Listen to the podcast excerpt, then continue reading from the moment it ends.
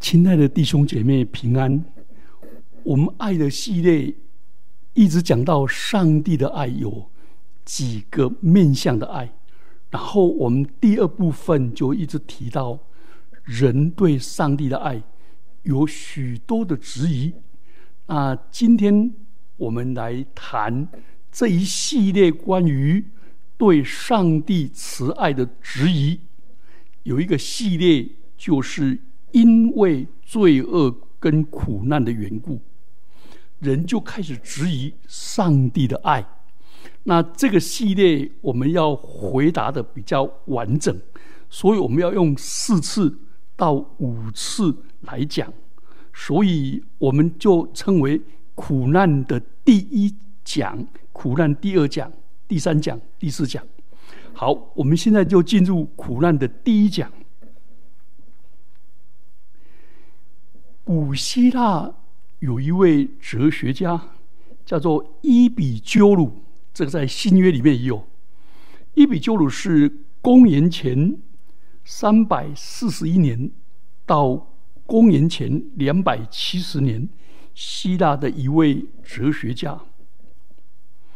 他最早提出对上帝是全爱又是全能之间的矛盾。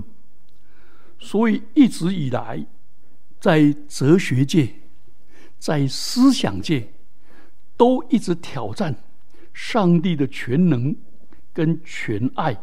好，那一比鸠鲁的四个论点，我们简单来谈一下。第一个，上帝一定是爱莫能助。为什么？如果上帝是全爱的上帝。但是他却不能阻止灾难发生，那么他的全他就是全爱，而非全能，因为他愿意废除罪恶，却做不来，这叫做爱莫能助。第二个，反过来，上帝一定是。残酷冷血的上帝，为什么？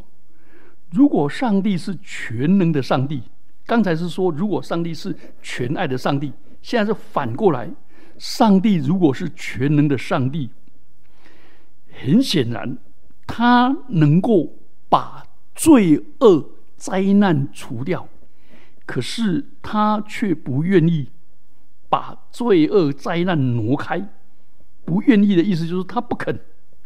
所以，他不是全爱的上帝。他能废除罪恶，却不肯，那是残酷冷血啊！所以，这两个质疑已经够严重了。他就推论到第三点：如果上帝是全能又是全爱成立的话，那请问罪恶跟灾难？从哪里来？苦罪的玄谜怎么解决？第四个，他的提出挑战：如果上帝不是全能，又不是全爱，那么他为什么配称为上帝呢？所以根本没有所谓全能跟全爱的上帝。所以，一比鸠鲁这个四个推论，是我们纠结问题的所在。为什么全能又全善的上帝容许罪恶跟苦难的存在？他既是全爱，就应当消灭罪恶跟苦难。他既是全能，就能够消除罪恶跟苦难。可是，为什么慈爱的上帝看到这世界那么多的苦难存在，被 ISIS 凶残屠杀、手无寸铁的百姓，两千多万被关在集中营？劳改的维吾尔人，在俄罗斯无差别的轰炸之下的乌克兰人，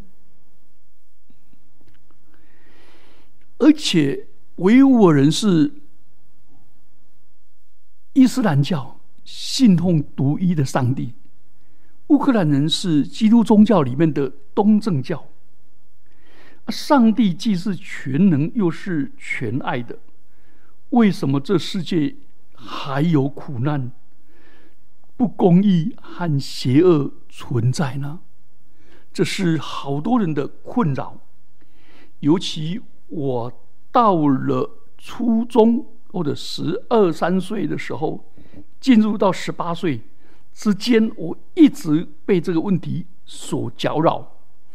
每一个人在人生阶段有一段时期，叫做哲学时期。突然会想到，我到底从哪里来？我活在这世上是为了什么原因？那我死后要往哪里去？这三个大灾问，还加上一个困难：为什么这世界那么多的不公义、苦难跟罪恶呢？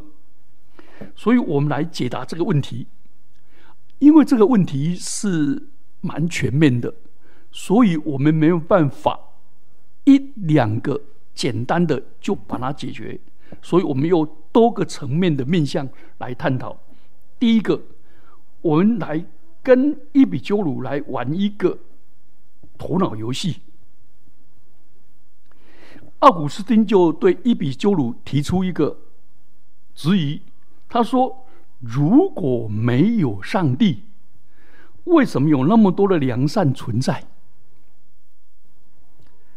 那如果有上帝，为什么有那么多的邪恶存在？”好，那我们来看第一个第一大点：苦难的存在，恰巧是上帝存在最有力的证据。为什么？为什么？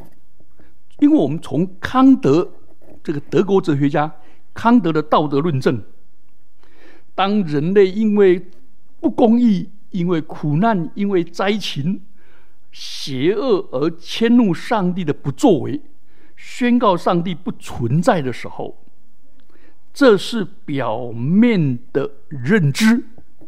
其实他心灵里面最深层的认知是。相信有一位绝对美善、和平、公义的标准，而这世界达不到这个标准而感到焦虑不安。他相信有一个美善的标准，而这世界为什么那么丑恶跟痛苦？所以人相信有一个绝对的价值跟绝对的美善。跟现实之间落差产生对比，如果没有这些绝对美善的话，那这世界丑陋就是正常的，那也没有什么怪谁怪东怪西。所以他怪这世界为何有邪恶跟苦难，意思就是不应该有，那应该是美善跟和平的。那请问，上帝不就是完美的美善的存在者吗？所以，人对于邪恶跟苦难的不满，恰恰证明他内心深处里面承认有一位上帝的存在。所以，人对苦难跟邪恶不满而直问上帝的人，其实他心灵里面是对一位全善的上帝呐喊，很像俗语所说的。冤则呼天，穷则呼娘，不痛则呼娘，穷则变通，穷则变，变则通，这是上天给予人的本性。所以从这一点来讲，伊比鸠鲁的思考是单一思考，没有思考到另外一面，很多事情。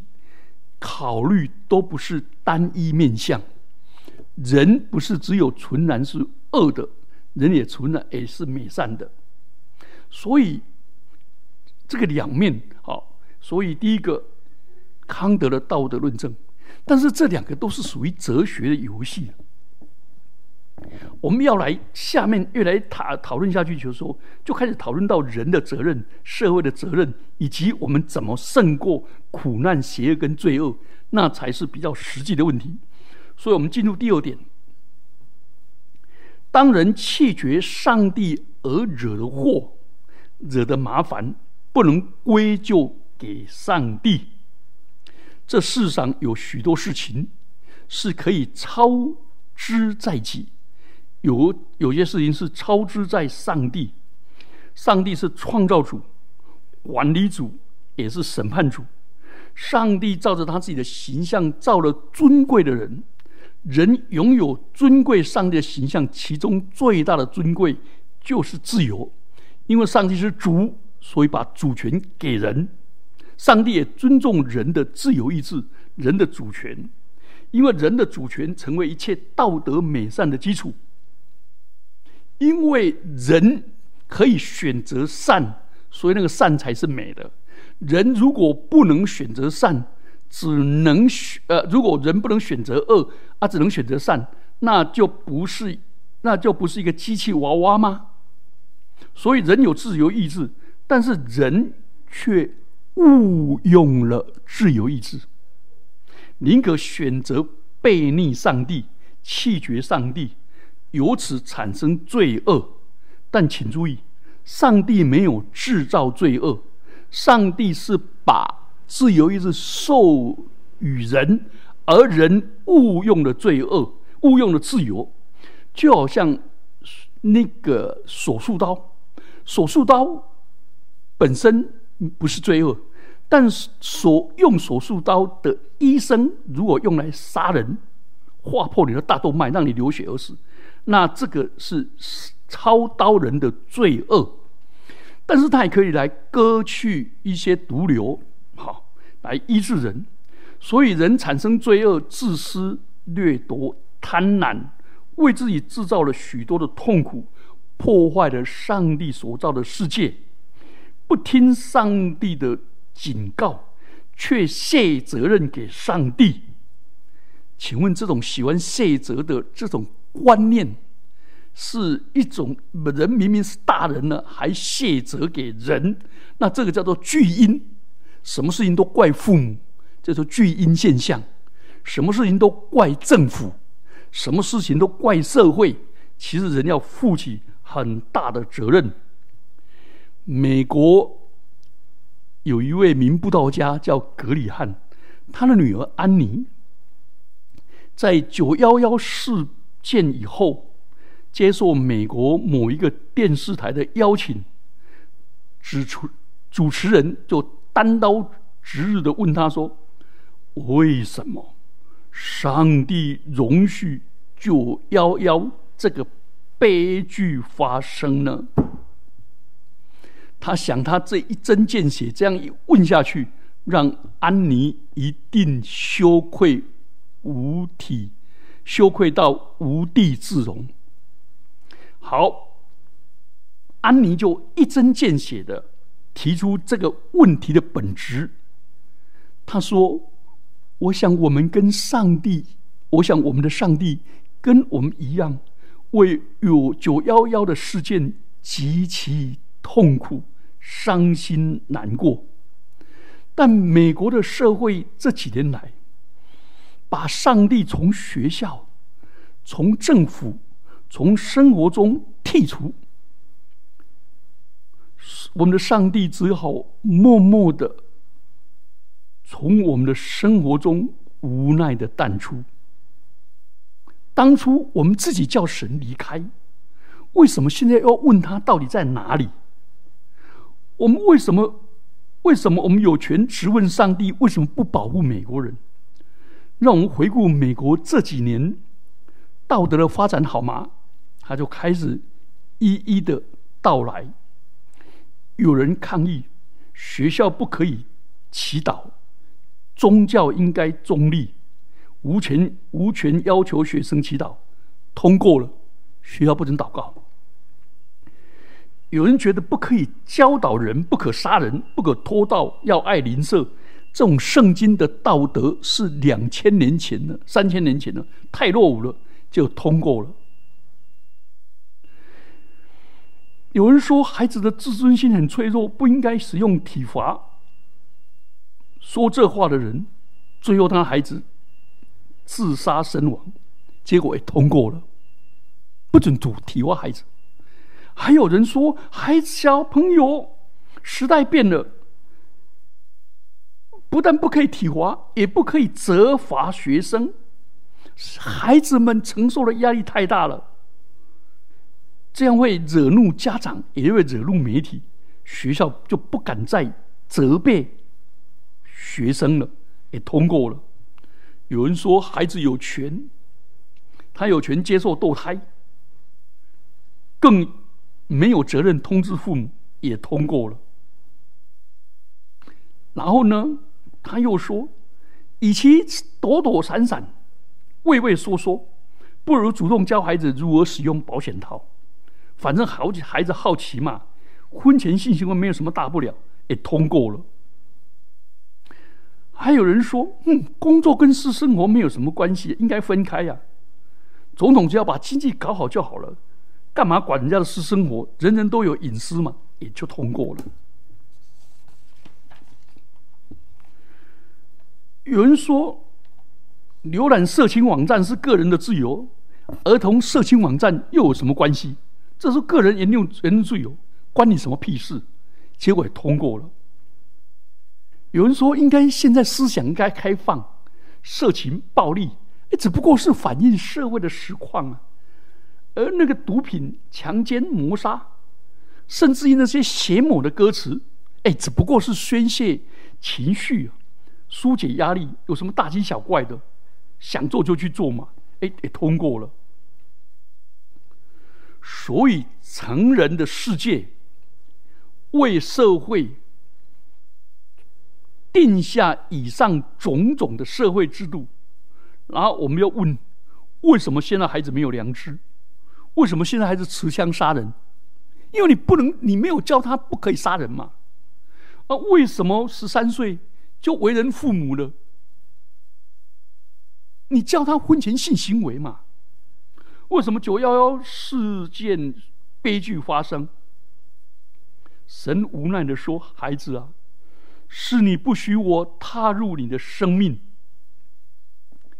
你有没有发现，这一切都是我们做成的？我们亲手摧毁了我们所栽种的。人离弃神，还问？”神为什么让整个世界走向地狱？人相信报纸所说的，却不质疑圣经上所说的。你可以在网络、在赖群组里面自由的发放，但学校生活中对上帝公开的讨论寻求却被制止。这是什么世界呀？真是打破砂锅问到底。还问砂锅在哪里？你自己把上帝赶出去，又要上帝负责任，那这不是矛盾吗？当我们质疑这矛盾以后，我们就来探讨另外问题：这世界苦难，人当负起责任。尤其这世界所有的苦难，并非都是出于撒旦，而是人。运作的体制里面产生的罪恶，这个苦难来自空虚的人生跟不公平的世界。传道书三章十六节说：“我又见日光之下，在审判之处有奸恶，在公义之处也有奸恶。”换句话说，审判法律，法律应该保护弱者跟受害者啊，不。法律是保护有钱跟懂得法律的人。你有没有发现，审判官应该大公无私？他们是神的仆人，他们的权力很大，就发现出了问题了。所以传道书又说四章一到三节说：“我又转念，见日光之下所行的一切欺压，看呐，受欺压的人在流泪，是且无人安慰；欺压他们的有势力，也无人安慰他们。因此，我赞叹那早已死的人，胜过那还活着的死人，呃，甚至那还胜过那还活着的活人，并且我以为那未曾出生的。就是未见过日光之下之恶事的，比这两等人更强。意思是，传道社作者感慨社会不公义、伤害，而那些加害者有权有势，受害者无处伸冤，只能流流泪。坏人在台上唱戏，好人在家里叹气。所以受欺压的人流泪，没有人安慰。换句话说，体制内的罪恶，有权柄的人的犯罪，所以军队、政府、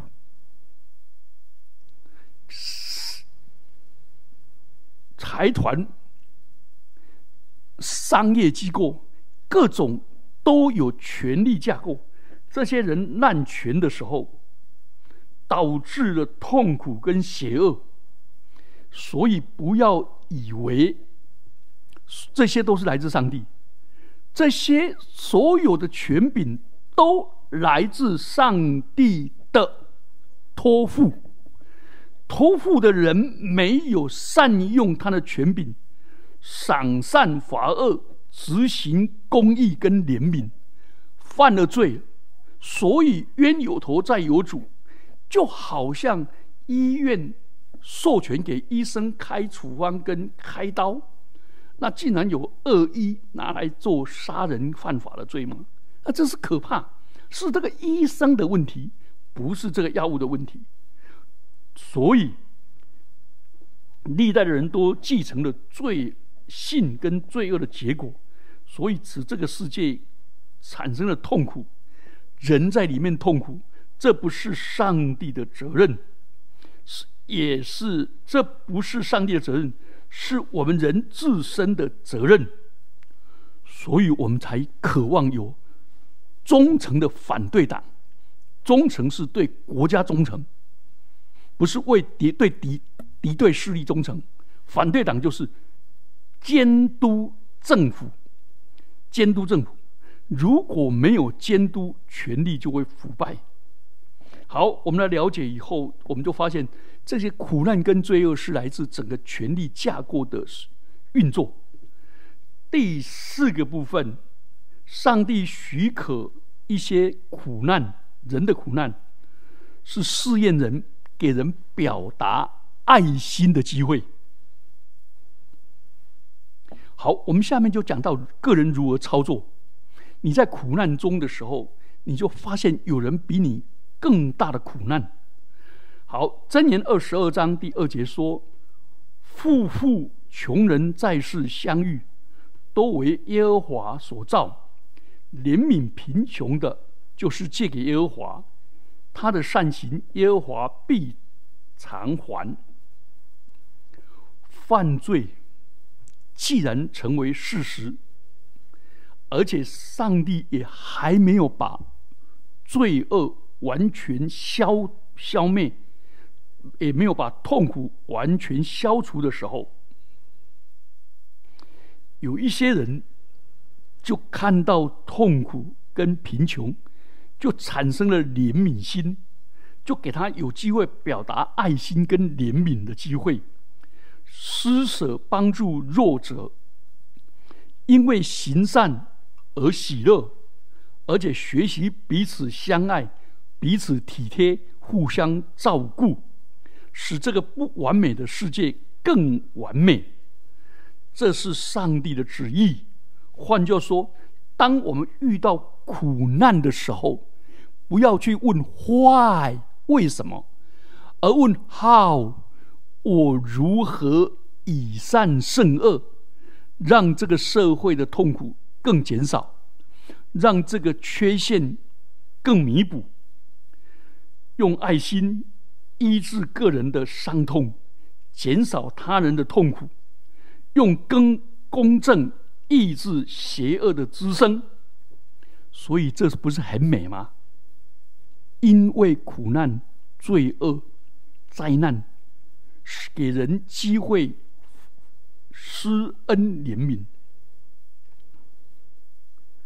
所以，上帝是仁慈的上帝，他教导我们要用仁慈来对待人，显出爱心的凭据。那我们现在来看圣经上怎么告诉我们，你怎么样活出那爱的凭据？第一个，圣经要求我们顾念寄居者跟孤儿寡妇。寄居者就是外籍劳工，那些流浪异乡来到我们本地的人。这些人无权无势，没有土地房屋，寄居在我们当中讨一口饭吃的人，还有一种是孤儿寡妇。那我们来看圣经立位记十九章第十节说：“不可摘尽葡萄园的果子，也不可收取葡萄园所掉的果子，要留给穷人和寄居的。”意思就是葡萄园里面的老逼呀。留下来的，啊，或者自己掉下来的，都不可以捡。那些都让那些寄居的穷苦人有一口饭吃。他说：“你打橄榄树枝上剩下的，也不可再打，留给寄居的。你们收割庄稼的时候，不可割进田角，所以有人称为田角捐，就是铲头铲尾那些。”伫沟仔边、伫边啊遐起角的所在，拢总卖收，你得爱互送佣人、孤儿、甲酒怪，他们有机会能够收拾这些，怜悯他们。所以雅各书一章二十节说，在我们上在上帝我们的父面前，那清洁没有玷污的虔诚，就是看顾在患难中的孤儿寡妇，并且保守自己。不颠染世俗，所以负责任的领受恩典、领受更多恩典的人，就把这恩典施予那比我们更穷苦的人。这是圣经的教导。哎，圣经教我们这样的操作，所以到如今犹太人，他们还是把十分之一收入的十分之一先。分别出来，叫做归耶和华为圣。另外，再把十分之一留下来做什么？作为慈善捐。因为犹太人以后大部分都是专业者跟做生意的，很少人种田，所以他们把那个田角捐这些东西就化成十分之一，作为慈善用，不能用在自己的身上。所以犹太人的理财哦，蛮特殊的。十分之二用来持续，然后呢，我们一个人只能用十分之六。好，第二个，他们不止运作在帮助穷人，第二个，我们看到人家苦难的时候，我们也要用仁慈的善待我们家里的牲畜。箴言十二章十节说：“一人顾惜他牲畜的命，因为牲畜不管牛驴。”这些都是帮我们一起做工的，我们要顾惜它，羊也也也是。好，圣经里面有好多这一类的教导。另外，为了保持生态的平衡，也要对动物发出爱心。圣经上甚至于吩咐我们，在《生命记》二十二章第六节：“你若路上遇见鸟窝，或在树上，或在地上。”里头有雏有蛋，母鸟伏在雏上或在蛋上，你不可连母带雏一并取去，不可以，你只能带母的，总要放母，只可取雏，这样你就可以享福哦，这很很很棒哦。好，我们来看第五点，等一下我们就先讲到这一堂，就先讲到第五点就好。第五点，上帝不是罪恶的制造者，而是人误用的自由意志。那我们现在怎么来处理我们这些拥有自由意志的人，怎么不再滥用呢？哎，这点这个叫做什么？治本。人的恶是出于自由意志滥用，不是出于自由意志善用。那怎么怎么把自由意志作为好的运用，用在上帝的旨意呢？好，因为上帝是主，人是照着上帝的形象造的。所以道德跟美善都要有自由意志，我们就可以经历那最最尊贵的善。真正的爱，是我们对上帝、对上帝、对人的爱，彼此相爱，所以要做抉择。那要一抉择就有危机，怎么办？当我想行善的时候，里面有个恶。好，这时候圣经有一系列的教导我们怎么制止我们内心的恶。哦，当然，人必须先重生。重生的意思就是人要承认自己的罪，离弃罪，归向上帝。这个叫做悔改归正。然后悔改归正，接受耶稣基督在十字架上救恩。然后呢，当我们一信主。接受耶稣为我而死，我愿意领洗与他同复活，并且领受圣灵住在我们心里面。好，上帝就给我们自由的保障的机制。第一个，上帝的话语很清晰的教导我们怎么样行在上帝的旨意中，所以读上帝的话语，有效的制止罪恶。所以有人在圣经上。给受洗的人，圣经上写着：“这圣上帝的话语，保守你离开罪恶。不然的话，罪恶会使你离开上帝的话。”第二个，上帝也赐给人理智跟灵性啊，并且周遭的弟兄姐妹的劝诫，都让人可以做合乎理智的抉择。第三个，我们可以借着环境跟他人的帮助提醒，所以我们基督徒不可以离开我们基督徒的团团契或者小组，我们要彼此劝诫，彼此互劝诫，互相激励，能够行善，避免自由意志的误用。第四个，上帝知道人误用的结果。所以，上帝预备了救恩，所以直到我们一犯罪，就应当来到十字架的耶稣面前，求他的宝血洗净我们的罪。第第五个，我们就悔改归正。第五个，圣灵住在人的里面，所以我们要体贴圣灵，而不要体贴我们的肉体。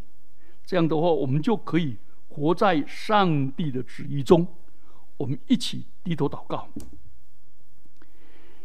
天父，我们感谢你。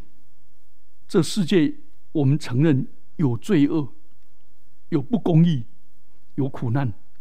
主要帮助我们，不是只有头脑的游戏，而是实际的与这世界以罪恶抗争，成为活出另类的人，成为一个喜乐的人，成为一个遵循神旨意的人，以善胜恶的人。